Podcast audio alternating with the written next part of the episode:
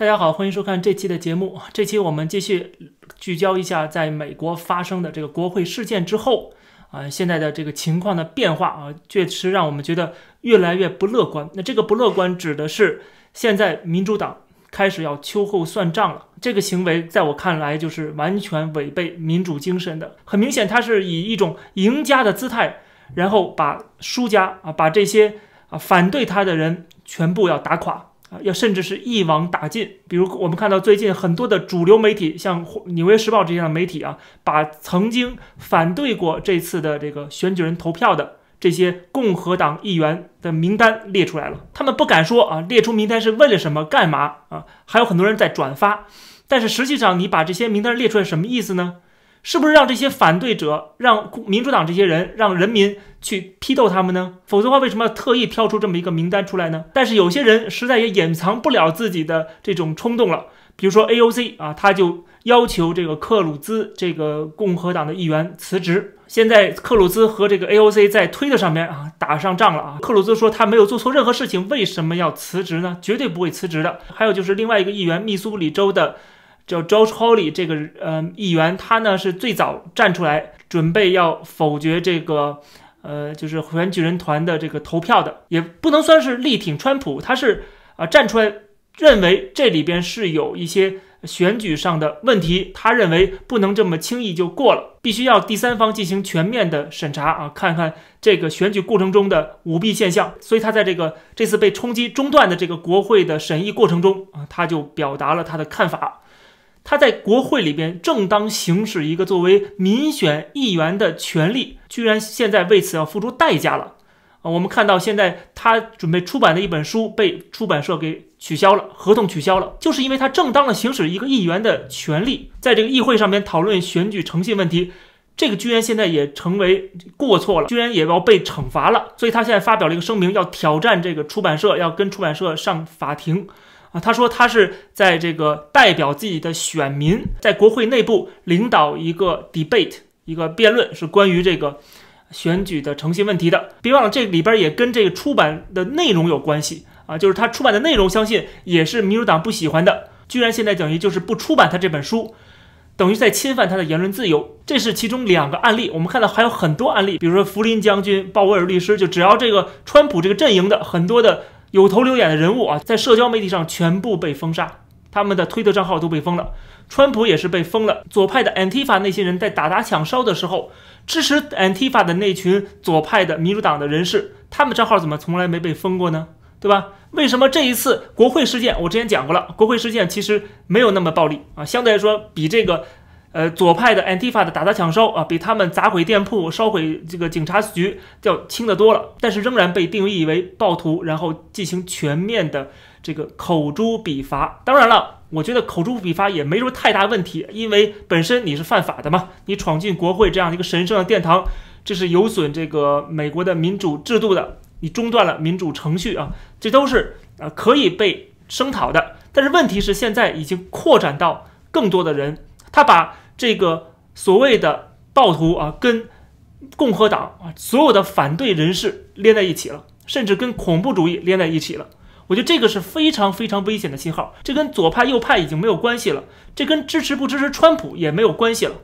这个是什么？是左派的一部分人和这个资本操纵下的企业啊媒体，他们对民主党的反对势力的全面的打压。所以我觉得这些人是在借用这一次的国会的事件，来进行政治迫害。我看到有些人特别搞笑啊，他们就说没有政治迫害啊，这都是企业自己的行为啊，包括出版社的行为，或者是这些媒体公司的行为。请问这些人为什么要这种行为？他们背后的老板是谁？这老板是谁的金主？你怎么不问一问呢？这还是跟政治是挂钩的。你以为这只是商业操作吗？中国是党国体制啊，全部都是共产党说了算啊，政治挂帅的一个国家。但是美国不是，美国是一个自由资本主义的国家，但是这个资本和政界是紧紧挂钩在一起的，特别是跟某一个党紧紧挂钩在一起的。呃，就是说它是政商勾结的这么一个体制。所以说，我不认为美国的民主啊是完美的，是不能够批评的。当然，这个体制要比中国的体制不知道强多少倍啊！这是完全不是在一个层面上的。但是我们就事论事，只看美国这种情况啊，这是典型的，就是政治通过资本，资本利用政治来打压反对势力，来打压他们跟他们不同意见的人。我觉得这个是很严重的，应该值得所有热爱自由民主的这些美国人的警醒。哪怕是左派人士，你也不想活在一个一言堂的美国，对不对？美国精神就是自由，就是反对所有的这种权威的力量。今天民主党的做法，实际上就是利用了这些跟他们密切挂钩的华尔街的资本，包括一些企业啊，通过他们来打压右派的声音，甚至借此要消灭他们在国会的那些。